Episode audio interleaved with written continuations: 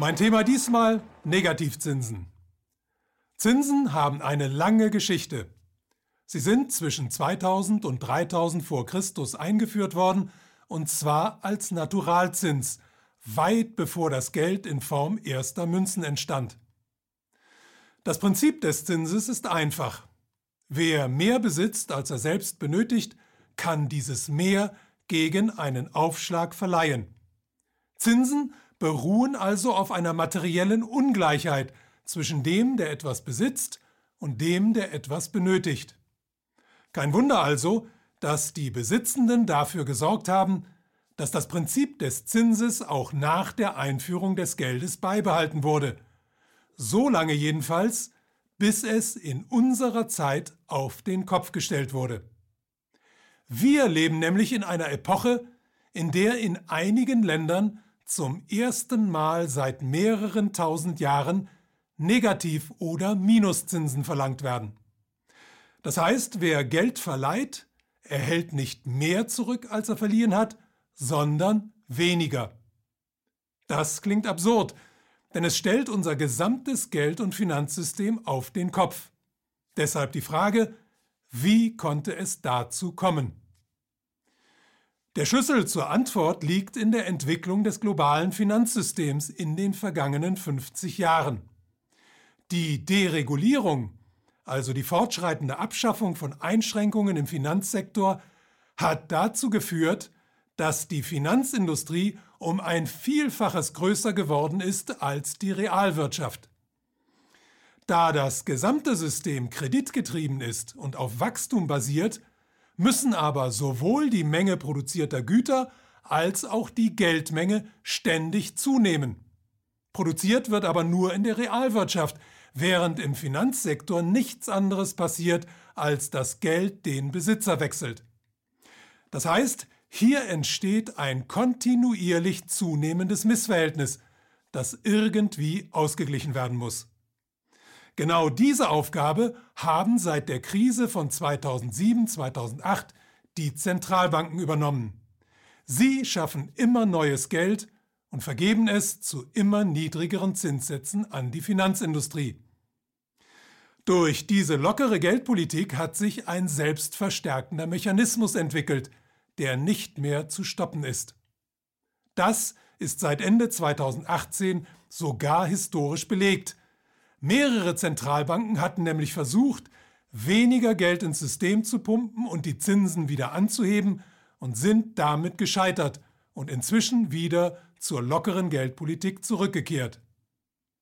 Wenn die Zentralbanken aber gezwungen sind, die Geldmenge auch in Zukunft weiter zu erhöhen und die Zinssätze weiter zu senken, dann haben wir es bei den Negativzinsen nicht mit einer absurden Entgleisung des bestehenden Geldsystems zu tun, sondern mit der logischen Konsequenz aus seiner bisherigen Entwicklung. Und die wird gewaltige Folgen haben. Für die Banken nämlich entfällt eine ihrer wichtigsten Einnahmequellen, die Kreditvergabe. Das wird sie zwingen, auf andere Geschäftsbereiche auszuweichen, und das wiederum heißt, sie werden auf jeden Fall noch stärker als bisher in die Finanzspekulation gehen müssen.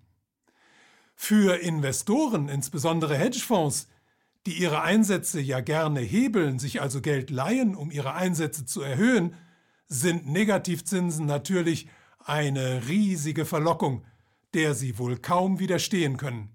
Auch das wird die Spekulation im Finanzsektor gewaltig anfachen. Und Firmen, die im Grunde pleite sind, werden sich mit Hilfe von Negativzinsen noch lange nach ihrem eigentlichen Bankrott über Wasser halten können und so dafür sorgen, dass die Märkte noch stärker als ohnehin verzerrt werden. Opfer der Negativzinsen werden die Sparer sein, die für Notzeiten oder fürs Alter vorsorgen. Ihr Vermögen wird langsam dahinschmelzen.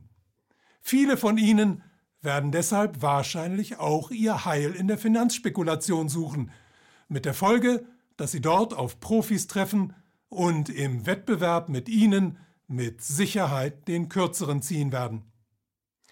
Insgesamt also werden Negativzinsen das Finanzcasino anheizen, die Risiken im System erhöhen und die soziale Ungleichheit weiter fördern.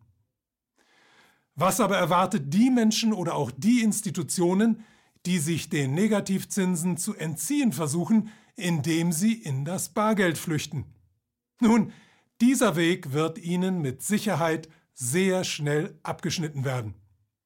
Die Bargeldabschaffung ist ja bereits weit vorangeschritten und der IWF hat bereits einen Plan vorgelegt, wie das Bargeld mit Hilfe einer Bargeldsteuer in sehr kurzer Zeit sehr effektiv aus der Welt geschafft werden kann. Bleibt also die entscheidende Frage, was wird das alles für Folgen haben?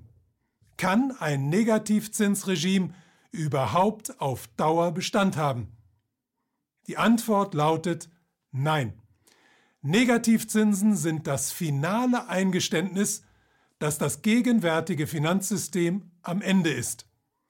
Negativzinsen werden es mit mathematischer Sicherheit zerstören und sind im Grunde nichts anderes als der Versuch, das System zugunsten derer, die von ihm profitieren, am Leben zu erhalten, obwohl es eigentlich schon lange nicht mehr lebensfähig ist. Die Zeit ist reif für ein demokratisches Geldsystem.